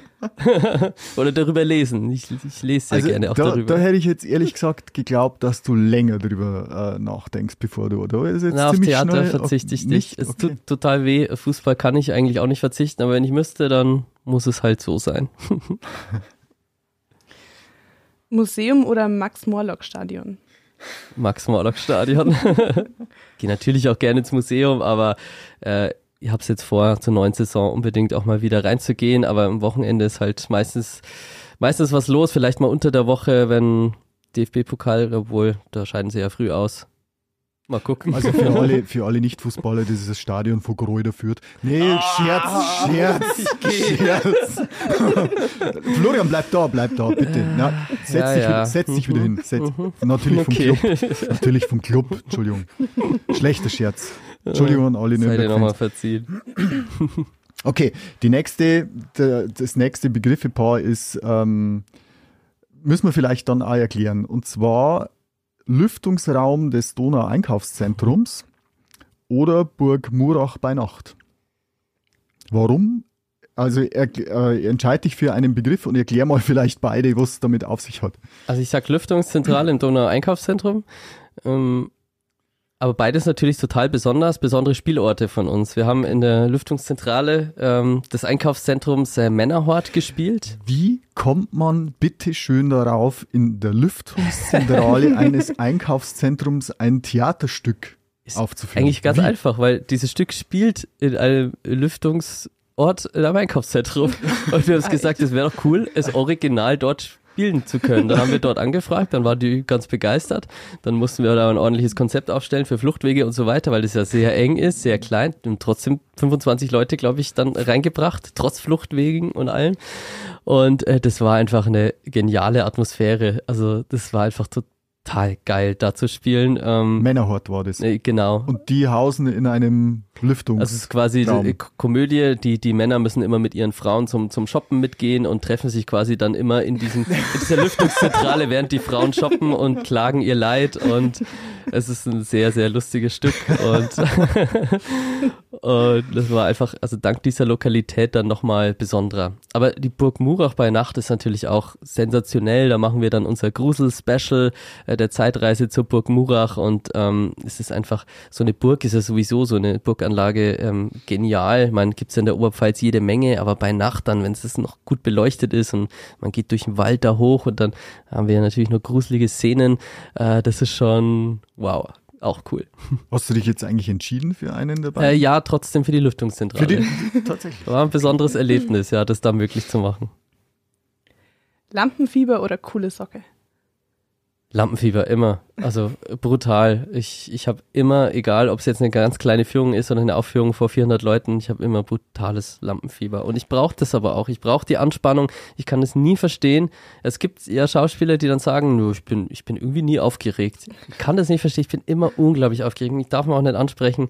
Ähm, ich kann dann auch nicht über private Dinge eine Stunde vorher noch reden oder ähm, mein Auto muss mal in die Werkstatt. Nee, ich muss irgendwie, Wie, wie bekämpfst du das? Oder bekämpfst du es ich gar nicht? bekämpfe es gar nicht, tatsächlich. Ich muss eher so für mich sein, dann, äh, klar, äh, mache ich dann auch ein paar Scherze mit und so, aber äh, ich brauche dann wieder so meinen Freiraum, gehe meinen Text jetzt auch nicht wirklich nochmal durch, ich will mich da jetzt auch nicht verunsichern, das mache ich meistens auf der Fahrt dem Auto dahin, aber ich bin dann eher so für mich, ähm, gehe ein paar Schritte, wärme mich so ein bisschen auf, das, das brauche ich dann. Aber ich merke einfach, wenn das Adrenalin da ist, dann ist es immer gut, also das nutze ich dann für den Auftritt. Also wenn ich selber spiele als Regisseur, habe ich ja, versuche ich nur die anderen nicht irre zu machen mit meiner Aufregung gehe denen aus dem Weg.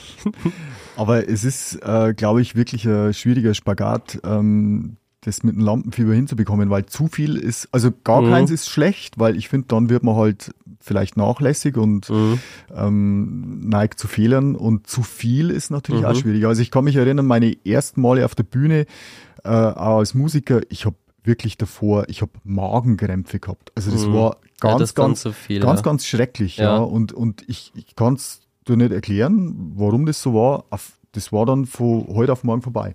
Und dann Was dann während der Bühne, äh, während des Auftritts schon schnell Wer- vorbei? Ja, oder? während des Auftritts dann sowieso, Mhm. aber auch dieses, weil das davor, das war richtig unerträglich. Ja, aber das das schon krass. irgendwann, irgendwann hat sich's dann gelegt, Gott sei Dank. Und Ja. ich finde aber, wie du schon sagst, ohne äh, so eine gewisse Anspannung ist, ist auch irgendwo, also ich das, ich finde das auch Ja. immer ganz cool, wenn man, wenn man das so verspürt. Also das, Ja. man merkt, jetzt geht's dann auf die Bühne und geht ja, los. genau. Aber wie wir gelernt haben, das Lampenfieber als Regisseur ist noch um einiges größer. Also bei mir zumindest Ja. auf, auf jeden Fall, weil ich dann eben selber nicht mehr richtig eingreifen kann und weil ich natürlich irgendwie dann die Verantwortung habe, weil ich nicht will, dass irgendwas Ja. schief geht und man ist schon mit den Zuschauern im Kontakt, die ja schon kommen und als Schauspieler ist es ja eigentlich ganz cool, du gehst auf die Bühne und siehst sie dann zum ersten Mal und äh, du hörst vielleicht so ein Stimmengewirr schon, aber du denkst dir so, nee, ähm, Einlass und so weiter, mit den Leuten reden, das machen die anderen. Ich habe dann meinen Auftritt. Aber Flo, da muss ich ja schon fast sagen, äh, dein armes Ensemble, wenn du dann so, Ja, schon. wenn jetzt da so ein, ein neuer, unerfahrener Schauspieler kommt und will sich vom Regisseur noch schnell einen Rat abholen und Ja. du bist dann so nervös, dass du ihn Ja, der ist dann ganz irritiert und denkt sich, ich muss doch so nervös sein. Hä, was ist jetzt hier los? Ich nehme es ihm dann einfach ab. ja. Radio oder Theater? Theater. Ganz klar. Und letzte Frage, Comedy oder Drama? Da kann ich mich wirklich nicht für beides entscheiden. Ich meine, was so Genres betrifft, mag ich sowieso alles. Also alles, was gut gemacht ist. Und ähm, ja, also ich, ich liebe beide, beide Genres. Und auch wenn es verquickt ist miteinander. Also das darf beides total sein. Ich wollte gerade eine Anschlussfrage stellen. Gibt es deiner Meinung nach gute Comedy ohne Drama? Gute Frage, sehr gute Frage. Ich glaube fast nicht. Ja, ich glaube, ähm, die die richtig richtig guten Sachen, die die brauchen das auch Haben- unbedingt. haben Sie brauchen Tiefgang. beides. Genau, die haben Tiefgang. Ja, Mhm. die sind nicht selbst selbst manche Sachen. Ich meine, wir spielen jetzt zum Beispiel eine ganz heiße Nummer. Das ist natürlich auch eine Komödie. Da gibt's auch krasse Gags und so weiter. Aber das ist trotzdem auch eine Geschichte, die hat absolut Tiefgang, weil es darum Mhm. geht, dass dass drei Frauen, die sich nicht mehr anders zu helfen wissen, weil ihr Dorf quasi komplett den Bach runtergeht, weil die Glashütte dort zumacht, weil man nicht mehr weiß, was man machen soll, dass die sich entschließen, eine Sex-Hotline zu machen. Ähm, und das natürlich total witzig ist, aber das hat auch total den ernsten Hintergrund und spielt auch mit diesen, mit diesem bisschen, mit diesem biederen Bayern, das, also dieses, dieses Bild, das man oftmals hat und äh, wird aber dann aufgedeckt, dass eben nur ein kleiner Teil so ist und dass viele eigentlich total aufgeschlossen sind und dass man so äh, diese Schale mal ein bisschen aufbrechen muss. Und das ist total schön, wenn man aus solchen Stücken das so äh, rausarbeiten kann. Deswegen ähm, stimme ich absolut zu, ja. Flo, lass uns doch mal, also Schnellfragerunde hier mit War gar nicht so schnell schnell. Bestand oder nicht Bestand, keine Ahnung. Sehr lang. Ähm, lass uns mal trotzdem noch mal zurück, weit zurückgehen, vielleicht sogar in deine Kindheit oder so. ähm, äh, mich würde interessieren, äh, wie hat sich das bei dir entwickelt, der Drang auf die Bühne zu gehen? Also hast du als Kind da schon gewisse Neigungen gehabt dazu? Warst du derjenige, der im Kindergarten, in der Schule ähm, bei jeder Aufführung ganz vorne gestanden ist? Oder weil ich, ich finde immer, wenn man dich privat kennt, du bist ja eigentlich gar nicht so super extrovertiert, sondern du bist ja eigentlich ein ganz ruhiger, angenehmer Zeitgenosse. Deswegen also viele Schauspieler, die Mhm. auf, sowohl im privaten als auch auf, äh, im Schauspielumfeld auf die Bühne drängen, die haben da ganz andere Extrovertiertheit. Wie, wie war das bei dir? Also extrovertiert, so richtig war ich tatsächlich äh, nie. Also ich war als ein Kind oder in der Schule eher äh, zurückhaltend, fast eher so Außenseiter, kann man sagen. Habe auch Theater eigentlich nur in der ersten Klasse, glaube ich, dann mal gemacht und dann, ja, eigentlich so Aktivitäten, wenn dann halt eher Fußball gespielt und Theater war da eigentlich nie so ein richtiges Thema, auch Bühne nicht wirklich. Es gab schon so ein paar kleinere Auftritte. Da habe ich dann schon gemerkt, dass ich ähm, da schon auch Lust drauf habe, aber irgendwie war das dann immer, es war mal kurz präsent, aber dann irgendwie wieder weg. Wir hatten so eine Art Mini-Playback-Show mal in der Grundschule, da habe ich dann Auftritt mit Scooter gehabt, also nicht mit Original-Scooter, sondern wir waren Scooter. Und ähm, das habe ich dann mit Inbrunst performt. Aber ja, die musikalische Karriere ist es dann nicht ge geworden. Und ja, deswegen war, ich war schon eigentlich immer so der Schüchterne, Zurückhaltende und ich weiß gar nicht, wie das sich dann geändert hat. Also ich bin auch jetzt nicht der große äh, Lautsprecher, möchte es auch nicht sein. Aber ähm, es ist eine gute Frage. Ich glaube, mit der Zeit kam bei mir einfach so ein bisschen Selbstbewusstsein dazu. Ich war halt immer eher der, so, der nicht auffallen wollte, aber dann als so die Kollegstufe kam in der Schule, da wurde ich dann auch ein bisschen besser in der Schule. Ich habe da auch lange Zeit Probleme gehabt und habe dann eben gemerkt, ah, da gibt's ein paar Fächer, die machen mir tatsächlich jetzt mittlerweile Spaß, Deutsch, Geschichte. Und ähm, ja, ich glaube, so mit dem gestiegenen Selbstbewusstsein kam das dann tatsächlich auch. Und dann, ja, dass ich was mit Medien machen wollte, war schon früh klar, war auch Deutsch schon das Lieblingsfach, gern was schreiben. Und äh, klar kam das dann auch mit dem Radio, mit der Radioausbildung. Da lernst du das ja quasi dann auch. Da musst du ja auch in gewisser Weise auf der Bühne stehen. Und das war ein äh, längerer Prozess, aber gerade bei Ramasuri in Weiden wurdest du ja schon ins kalte Wasser geworfen und musstest quasi von heute auf morgen dann ähm, moderieren und das war schon eine gute Schule dann, ja. Ich, ich finde es das interessant, wie du das erzählst, weil du ja mehr oder weniger auch so ein Seiteneinsteiger bist. Also mhm. Seiteneinsteiger, wenn man sich jetzt anschaut, wie viele Kinder tatsächlich im Kindes, von Kindesbeinen an schon Theater spielen. Es gibt diverse ja. Kurse und so weiter. Und ich finde, ich gehe sogar so weit und sage, ähm, jeder, jeder Vater, jede Mutter sollte, sollten ihre Kinder zum Theater schicken. Weil mhm. ich sehe das an meiner eigenen Tochter. Ja die, die hat mit sieben, sechs, sieben Jahren angefangen, äh, beim Kinderstück zu spielen. Und wenn du mal vor 300 Leuten mhm. als Kind auf der Burg Leuchtenberg gestanden bist und hast äh, da gespielt, dann kann ich nichts mehr erschüttern. Das heißt, die, wenn ein Referat halten muss in der Schule, dann stellt sie halt hin und halt das Referat. Ja. Ähm, wenn ich zurückdenke an meine Schulzeit, die Erfahrung hatte ich nicht. Mhm. Und du, wie es du jetzt beschrieben hast, ist dir wahrscheinlich ähnlich gegangen. Da, da hat man dann ja eher Probleme so ein bisschen mit dem Selbstbewusstsein, aber als, als Theater ist es so ein charakterprägender Prozess, finde ich. Also das ja. ist ja, also alle, alle Eltern schickt eure Kinder zum Theater. Also Oder zur Musik.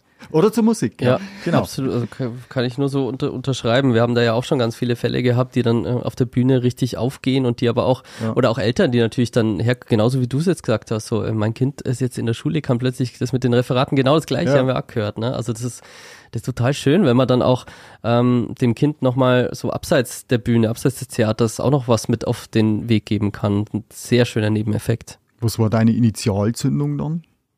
Fürs Theater? Mhm. Also ja, tatsächlich eben, dass ich eben angesprochen worden bin, dass da eben noch ein Schauspieler fehlt und dann mhm. war das gleich griechische Tragödie, die Troerinne des Euripides, ein Riesenmonolog. Also könnte ich jetzt wahrscheinlich nicht mehr anschauen, wie ich das gespielt habe, aber... Warst du dann gleich bereitwillig da, mitzumachen ja, oder hast du auch schon, erst ja. gezögert? Ja, irgendwie schon, das war noch so die Anfangszeit in Weiden, da hatte ich jetzt eh ähm, jetzt auch so in der Freizeit war noch nicht alles so verplant. Also habe mhm. erstmal angefangen, Fuß zu fassen, dann eine Schiedsrichterausbildung gemacht und so.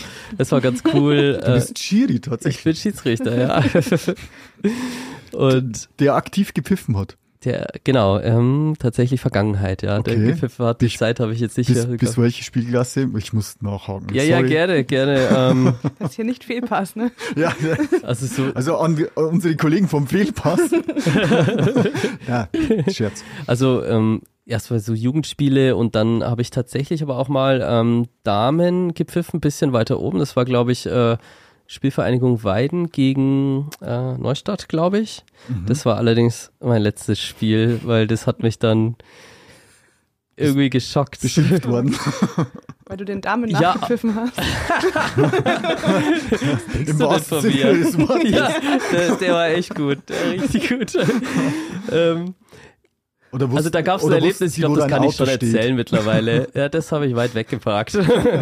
Aber ich habe richtigen Mist zusammengepfiffen und wurde tatsächlich richtig angegangen, wie es halt am Fußballplatz war, zu Recht, muss ich auch sagen, weil ich richtigen Mist gepfiffen habe und war halt dann auch so ein blöder Spielverlauf, dass dann ähm, kurz, vor, kurz vor Schluss fällt dann irgendwie das, das 1 zu 1 und dann haben wir noch Nachspielzeit natürlich, weil die ewig jubeln, haben die schon auch gemacht und dann fällt dann tatsächlich auf der anderen Seite noch das 2 zu 1 und ich hätte doch schon längst abpfeifen müssen und ja, aber da gab, gibt's vielleicht eine witzige Anekdote noch zu dem Spiel, weil ich würde mich selber schon als gewissen Tollpatsch bezeichnen in vielerlei Dinge. Äh, viele meiner Theatermitstreiter äh, wissen das. Ich habe vorhin auch gesagt, so mit Nähen und Bühne aufbauen und so, da bin ich raus. Und es gab da so eine Situation in diesem besagten äh, Spiel, dass ich gemerkt habe, dass ich mir dachte, ja, zwischendurch sollst du ja mal auf die Uhr schauen, ne? weil es ist ja hoffentlich bald Halbzeit. Und ich hatte so eine Umhängeuhr. Ich hatte die nicht an der Hand, sondern dachte mir, nee, ich finde das ganz cool, so umgehängt. So, Moment, wo ist sie denn? wo ist denn meine Uhr? Ach du liebe Zeit, wo ist meine Uhr? Oh Gott, ist das peinlich. So, jetzt musst du die Uhr finden auf dem Spielfeld. Aber ach, unauffällig. Das heißt, du gehst jetzt das Spielfeld so ab, überall mal und schaust dann so ganz unauffällig so mal nach links, mal nach rechts, nach unten und suchst diese Uhr. Ich habe sie nicht gefunden. Dachte mir, wenn die jetzt da drauf trampeln, nee, ich muss das Spiel jetzt unterbrechen. Ist jetzt saupeinlich. Bring's hinter dich.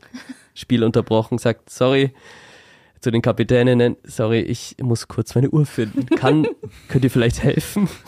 Und tatsächlich wurde sie dann gefunden, sie war noch ganz und äh, ja, das war aber natürlich sehr peinlich und die Autorität war dann vielleicht auch entsprechend flöten. Da war mein Selbstbewusstsein dann nicht mehr so hoch und das musste ich mir, glaube ich, dann erst wieder erarbeiten. Auf der Theaterbühne. Genau. Und das war dann auch das letzte Spiel, das du gepfiffen hast. Ja, also ich würde gern mal wieder, aber die Zeit am Wochenende finde ich, finde ich einfach nicht. Und ich glaube, ich, ich würde schon gern mal wieder und ich glaube, ich hätte auch mittlerweile mehr Selbstbewusstsein, auch mal Kontra zu geben. Weil ich denke mir das oft bei den, bei den Spielen, ähm, also es gibt so Spieler, die wirklich ununterbrochen den Schiedsrichter angehen und man echt denkt, ähm, es gibt da so ein paar echt coole, wie der Dennis Aitekin, die dann Ja. wirklich auch mal deutlich Kontra geben und sowas finde ich super. Ja. Und das darf auch mal sein, weil die müssen sich auch nicht alles gefallen lassen.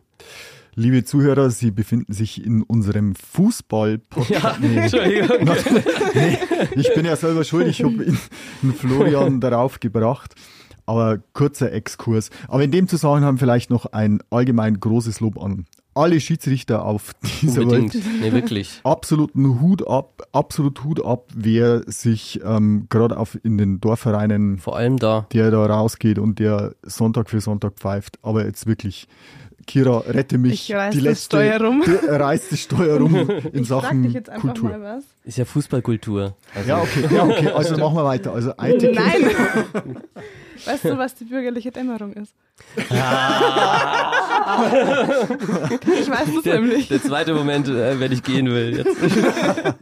warum? Äh, ich habe schon mal gehört, ganz dunkel, aber irgendwie, ich kann es dir auch jetzt nicht sagen. Wie ich da drauf gestoßen bin, ich dachte, hey, bist du wirklich berühmt? Kann das sein? Weil der Flo war nämlich bei Wer wird, Wer wird Millionär? Oder wie Richtig. das Beim bei uns Günther hieß. Jauch? Bei Günti. Bei so Gütti, hieß es ja. bei uns. Beim Günni, ja, richtig. Wie bist du da drauf gekommen? Bist du gecastet worden? Und Äh, wann, wann war das? Wann war das? Das ist so verschwommen mittlerweile schon. Ich habe das auch nur einmal angeschaut. Ich glaube 2016, kann Ja. das sein? Ja. Ähm, genau, du weißt es besser als ich. Oh Mann, hey Kira, alles auswendig gelernt oder was? ja, es- ich habe mich wirklich mal auf doof beworben. Dachte, also ich habe es eigentlich immer mal wieder ganz gern geschaut und ähm, mir gedacht, okay, vielleicht könnte ich da was reißen, aber einfach mal dabei sein, fände ich cool.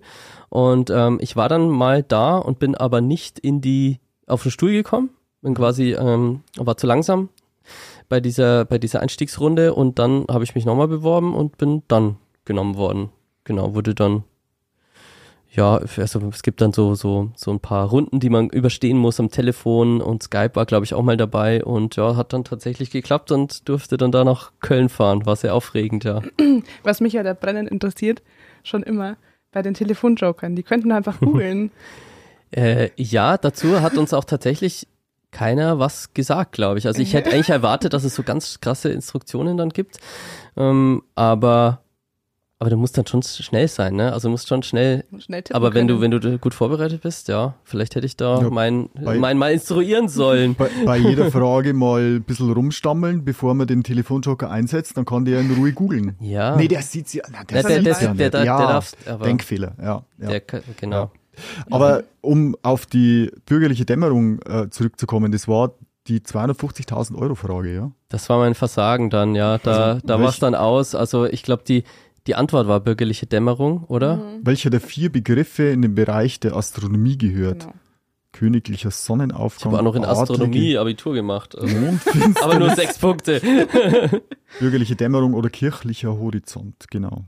Also ich habe tatsächlich im Kopf gehabt, ich, ich habe das wirklich nicht gewusst, wirklich nicht. Aber ich dachte mir, das klingt so am ersten noch logisch, aber das hätte ich nie genommen, weil es war ja diese Risikovariante. Ich wäre runtergefallen auf 500 Euro und dachte mir so, hey, ich bin jetzt Ja. unglaublich happy, ich will einfach nur hier weg. Äh, geil. Also der Markus Bleier hat uns ja versichert, wenn du, der einer deiner Telefonjoker war, wenn du ihn angerufen hättest, hättest du jetzt, wärst du jetzt Millionär. Ich habe schon gehört, aber das war Ja. natürlich Quatsch, was er da gesagt hat. Weil ich habe schon mit ihm gesprochen danach, das hätte er auch nicht gewusst, hat er mir versichert. Nein, er meinte ja auch die Millionenfrage, das war ja die 250.000 Ach so, die, Euro Frage. ja, aber das wissen wir ja nicht, was das Ja. gewesen wäre. Also bei der Millionenfrage hätte ich ihn natürlich angerufen. Das ist ja klar, aber so weit bin ich ja nicht gekommen. Einfach Aber bloß Flo- zum Angeben. ja, genau.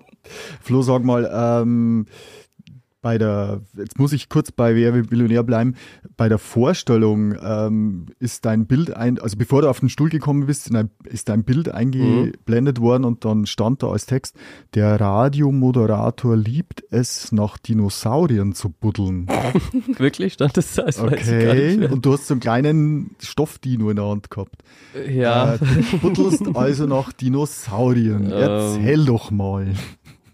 Weiß nicht, ob das wirklich stimmt, aber vielleicht RTL ein bisschen dazu gedichtet okay. hat. Also ich bin ein großer Dinosaurier-Fan tatsächlich. Mhm. Ähm, ähm, ja, ich habe das mal, ich habe das mal gemacht, so als Kind äh, in ähm, bei bei Eichstätt da so. in diesem Steinbruch und so. Und ähm, mein Bruder hatte öfter mal was gefunden und ich war da auch mal mit dabei. Und äh, ja, also äh, wahrscheinlich zu der Zeit hätte ich es mal wieder vorgehabt, deswegen glaube ich, habe ich das da auch angegeben. Also es ist, will ich es jetzt nicht auf RTL schieben, nicht, dass die jetzt ja. zuhören, dann kriegen wir nachträglich das Ganze aberkannt. also es ist jetzt nicht so, dass du in den, in den äh, Pausen beim Theater dann, keine Ahnung, bei der Burg Murach. ja, genau, da bin ich dann immer fleißig am Buddeln. Oder im Donau-Einkaufszentrum. Probier mal weiter, ich muss hier kurz. Donau-Einkaufszentrum im Boden aufschlägst. Ja, wer weiß, was da alles unten drunter ja, ist. Eben, ja, genau, eben. mal ein guter Tipp. Nee, das ist es jetzt nicht, aber ich bin immer noch ein großer Dinosaurier-Fan. Mich fasziniert das immer noch tatsächlich alles sehr, aber ich ähm, wenn ich mal viel Zeit habe, hm.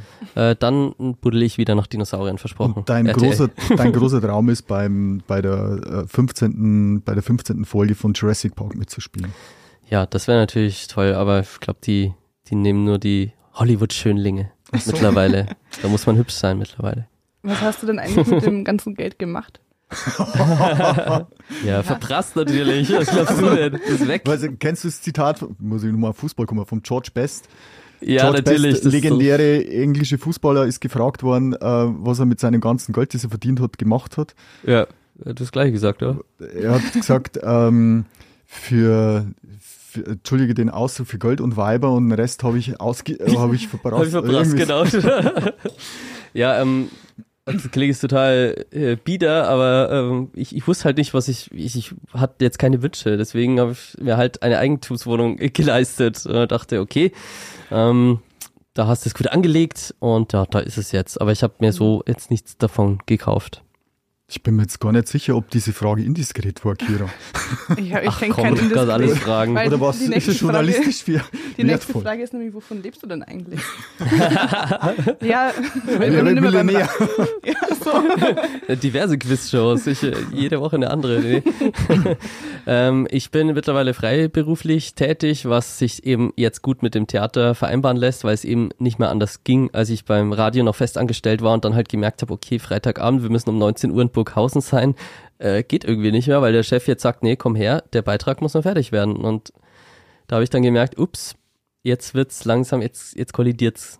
Und ähm, dann war ich eben freiberuflich beim Radio auch noch viel ähm, und äh, habe dann nebenher schon, ich, ich schreibe ja auch Texte, also auch für, für Webseiten oder für Magazine, äh, Broschüren und so weiter und bin halt vor allem auch Sprecher, also habe ein Homestudio auch zu Hause und mache halt da zu Hause ganz bequem in Eigenregie meine Sprachaufnahmen und ja, das ist so der das größte Standbein mittlerweile und das glaube ich kurz erwähnt, ähm, äh, Fußball äh, Kommentare ähm, ist auch ein kleiner Teil, deswegen kombiniert sich das so zusammen, muss aber so in der heißen Probenphase dann da natürlich schon auch weniger machen und muss dann aber schauen, dass ich in den anderen Wochen da wieder ein bisschen aufsattel. Man ist ja sein eigener Chef und er hat dann ja seine Aufträge auch selber in der Hand.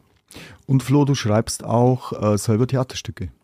Habe ich auch schon geschrieben, genau, auch schon Zeitreisen wie die zur, zur Burg Tannstein oder auch unser Krimi-Dinner, äh, die spektakuläre Freakshow des Mr. Gonzales. Äh, genau, also habe schon mich da so ein bisschen ausprobiert und ja, würde gern auch weiterhin schreiben. Ist aber natürlich sehr zeitintensiv, da mhm. war die äh, Corona-Pandemie jetzt ähm, ja, der passende Zeitrahmen, um da auch was zu schreiben. Da habe ich das neueste Krimi-Dinner geschrieben. Da hatte man dann halt mhm. mal richtig Zeit. Ja. Was inspiriert dich da? Welche Themen? Also thematisch bin ich da, glaube ich, gar nicht so festgelegt. Also inspiriert bin ich, glaube ich, schon viel von anderen künstlerischen, kulturellen Sachen, ganz viel von Filmen und Serien, die ich fleißig schaue, aber auch von Musik. Mhm. Ich glaube, ich glaube, das inspiriert mich und Themen eigentlich alles, was alles, was so interessant ist, alles, was so nach einer, ja, ähm, wie wir es jetzt vorhin so schön hatten, was vielleicht beides hat, so Drama und und Comedy, ähm, mhm. Tiefgang oder wo halt Figuren sind, die die an einem krassen Punkt in ihrem Leben sind oder sich entscheiden müssen. Ähm, das kann thematisch alles Mögliche sein. Nimm uns mal mit, ähm, was schaust du aktuell für Filme, Serien? Im Moment äh, bin ich bei der letzten Staffel von Ozark auf äh, Netflix. Eine extrem gute Serie mit dem Jason Bateman. Ähm, erinnert ein bisschen an Breaking Bad. Sehr düster, äh, sehr guter Plot, sehr viele Wendungen, sehr viele Überraschungen.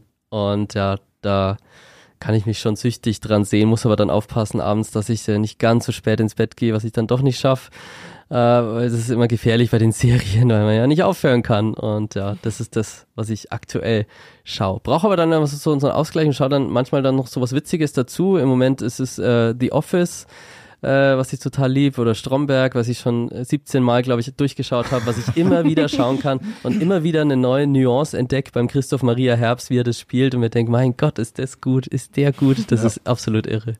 Du bist auch großer Josef Hader-Fan. Ja, absolut. Ich äh, lieb die Stücke und die Filme und es war einfach unglaublich cool, Indien zu spielen. Mhm. Du warst ja auch mit dabei. Ähm, es ist so ein geniales Stück. Ähm, man ist teilweise krank gelacht äh, bei den Proben schon. Was aber auch wieder dieses, auch wieder den Tiefgang hat. Ja. Also wirklich die Extreme, also die, der Witz teilweise so derb und so krass, aber dann wieder, und das hatte so eine krasse Wendung, dieses Stück, sowas habe ich also bislang auch noch nicht gesehen. Ja. Und das auch selber zu spielen, da hatte ich, also ich habe gemerkt, wenn ich selber dann als Schauspieler dann die Gänsehaut hatte, war es wahrscheinlich richtig. Und die hatte ich eigentlich jedes Mal, wenn dieser Moment kommt, wenn, der, der Herr Fellner dann sagt, ja, Bert Krebs und sagt das halt so, weil der total positiver Mensch, lebensbejahender Mensch und ihn erwischt so und sagt es eigentlich so in, in seiner lebensbejahenden Art trotzdem und es ist ja eigentlich gar nichts Schlechtes, ne? Ja. Also es, das war, war krass, das zu spielen, war ein toll, tolles Erlebnis, ja. Was war denn deine liebste Rolle bisher? Die ich selber gespielt habe, hm. sehr gute Frage. Mal kurz überlegen. Wahrscheinlich war es sogar die vom Fellner in Indien. Ja. War auch die schwerste, würde ich fast sagen. Na, das wäre die nächste Frage gewesen. Die, Tatsächlich, denk mal an meinen Kampf. Ja, das war natürlich auch eine coole Rolle. aber ja, aber das fand ich fast noch schwerer, weil ähm, es ist so, die Anfangsszene war quasi, ich habe ich habe geplappert ohne Ende. Und der andere Part, der hat ja immer nur Schnitzel gegessen. Der Bernhard, Bernhard Neumann. Bernhard Neumann. Überragend. Der Regisseur Till Rickel ist wahnsinnig mit mir geworden, äh, weil ich das nicht hinbekommen habe, quasi ähm, einen Monolog zu halten, aber eigentlich ein Dialog. Und das war wirklich sau schwierig. Da noch mit dem äh, Dialekt dazu. Und, äh, Wen hast du gespielt?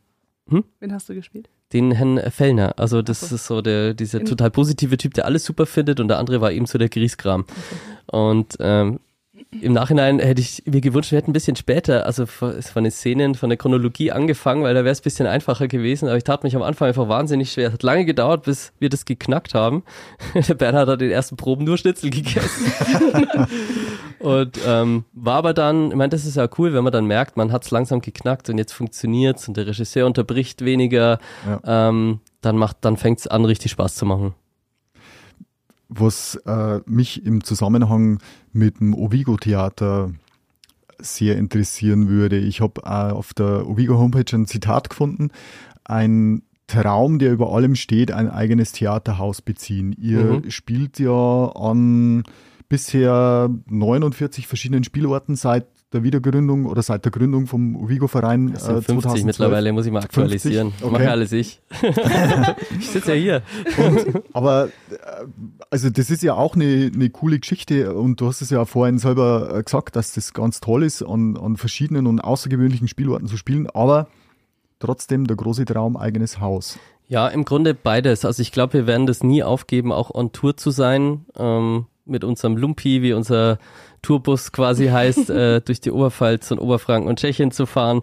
Äh, ich glaube, das wird immer bleiben, aber cool wäre es so rein aus logistischer Sicht quasi so eine Zentrale zu haben, wo wir dann auch unseren Fundus haben, unsere Sachen lagern, wo vielleicht ein Büro drin ist, wo auch die Bundesfreiwilligen arbeiten können, wo eine Werkstatt drin ist. Ähm, wir haben sowas schon alles, aber es ist alles sehr verteilt und das ist alles logistisch schon anspruchsvoll, wir kriegen das schon hin, aber es wäre schon cool, sowas wirklich eigenes äh, zu haben, wo wir uns dann so richtig austoben können, wo vielleicht eine Probenbühne auch mit drin ist.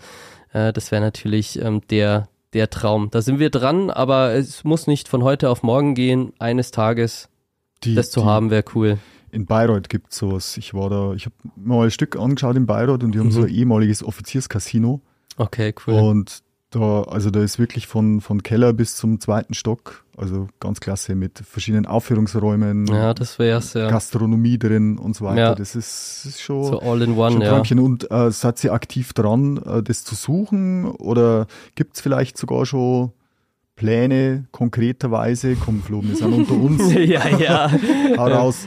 Also es gibt immer mal wieder so Gespräche. Ähm, wir sind gerade auch an einer Sache dran, kann jetzt wirklich da nicht mehr dazu sagen, weil vielleicht wird's ja dann doch nix, aber wir Ja. loten das jetzt mal aus. Wenn es nichts wird, dann ist es auch kein Beinbruch. Aber wir hören, wir hören natürlich immer mal wieder Sachen, hey, da gibt's eine Möglichkeit, da gibt's eine Möglichkeit und dann meistens stößt man dann auf irgendwelche Hindernisse und wir müssen das natürlich alles gut durchplanen. Finanziell ist das natürlich ein ganz anderer Maßstab dann. Mhm. Ähm, deswegen, ja, Wäre es dann im Raum Oberfichtach oder?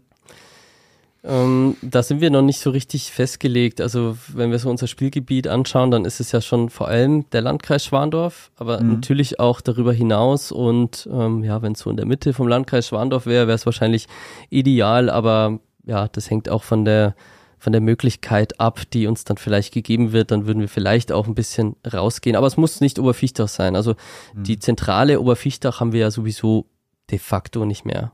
Mhm.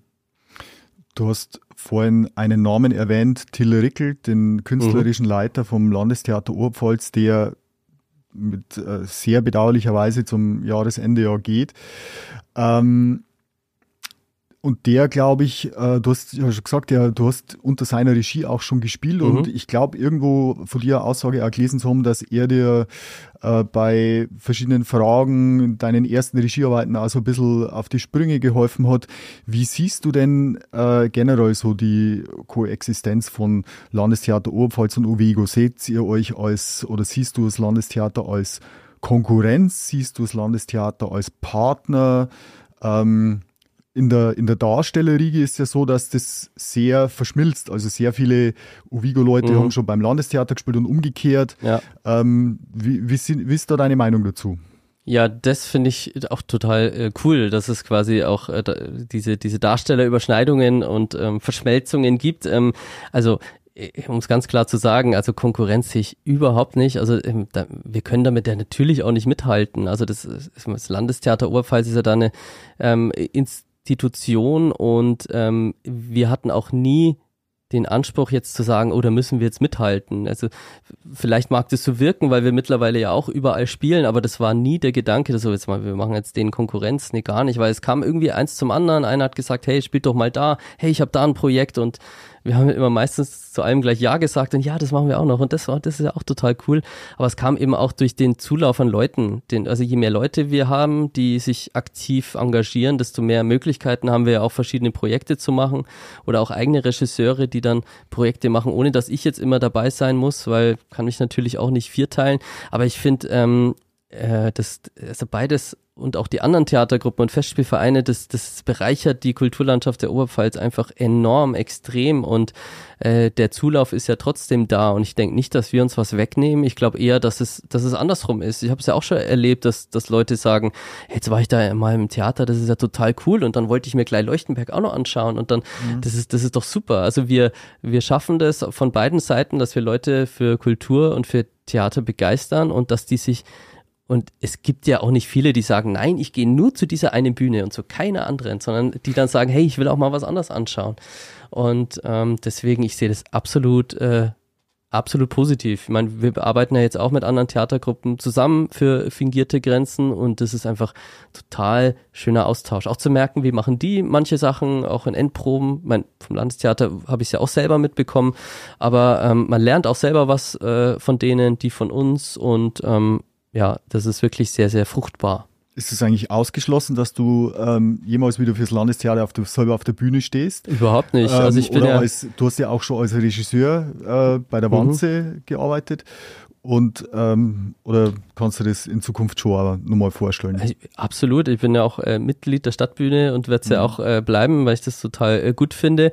Ähm, es war einfach ein zeitliches Ding. Also Ja, ja. Äh, ganz klar, ich meine, äh, habe das total, das letzte war glaube ich der Revisor, habe das Mhm. total genossen, aber da ging's, war halt mit Uvigo dann immer mehr und ähm, klar, also Theatersachen dann vor allem am Wochenende und dann ging's halt irgendwie nicht mehr zusammen und mir wäre das auch unangenehm, dann bei einer Produktion reinzugehen und dann irgendwie zu sagen, ah, ich habe jetzt also ewig viele Sperrtermine, so heißt es ja bei uns im Jargon und äh, kann nur an drei Tagen im Jahr und das, wenn, dann möchte ich das schon richtig machen. Aber äh, ich bin ja noch jung.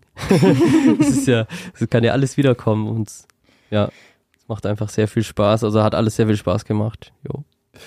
Ähm, Kira, ich glaube, wir können schon zu unserem nicht Veranstaltungstipp, wo ich, wofür ich immer gerügt werde, Ja. sondern Kulturtipp, Unser. Kulturtipp, genau. der diesmal natürlich vom Flo kommt. Der Kulturtipp. Ja, ich hätte einen Tipp. Das hat tatsächlich gar nichts mit Bühne und Theater zu tun, sondern äh, ein Album, das ich derzeit rauf und runter höre. Äh, Progressive Metal von der Band Mastodon aus Kanada. Die liebe ich über alles. Die haben ein unfassbares neues Album rausgebracht. Hushed and Grim heißt es. Und ich hoffe, sie kommen bald auch in die Nähe auf Tour äh, wieder und dass ich sie ansehen kann. Ich hatte ein Erlebnis mit denen bei Rock im Park damals. Ich, das ist immer so schön, wenn man eine Band nicht kennt und denkt, ja, ich habe jetzt Zeit, ich gehe da mal hin und dann haut einem das total vom Hocker und ähm, ja, seitdem bin ich großer Mastodon-Fan und ja, es ist, äh, was ich sehr mag ähm, an Musik ist, also ich mag es, wenn es auch härter ist, härtere Gitarrenmusik, aber wenn trotzdem viel Melodie dabei ist, viel Gefühl, äh, viel Gefühl im Gesang und tolle Texte und das hat man bei dieser Band total. Also Hushed and Grim, das Album von Mastodon, ganz neu. Sehr gut. Sehr cool. Und ich würde sagen, das war's dann auch schon mit unserer heutigen Folge des Podcasts Kulturkiosk. Wer noch mehr über den Florian Wein erfahren will, kann gerne die Artikel in der Tageszeitung und im O-Netz lesen, die dort begleitend erscheinen werden. Ansonsten Lob, Kritik und Anregungen wie immer per E-Mail bitte an podcast.onetz.de. Ein fettes Danke natürlich an dich, Florian. Es hat sehr viel Spaß gemacht. Danke, dass du dir die Zeit genommen hast. Danke euch, war, war sehr, sehr cool. Und danke natürlich auch an alle, die uns zugehört haben. Bis zum nächsten Mal. Servus. Tschüss. Servus.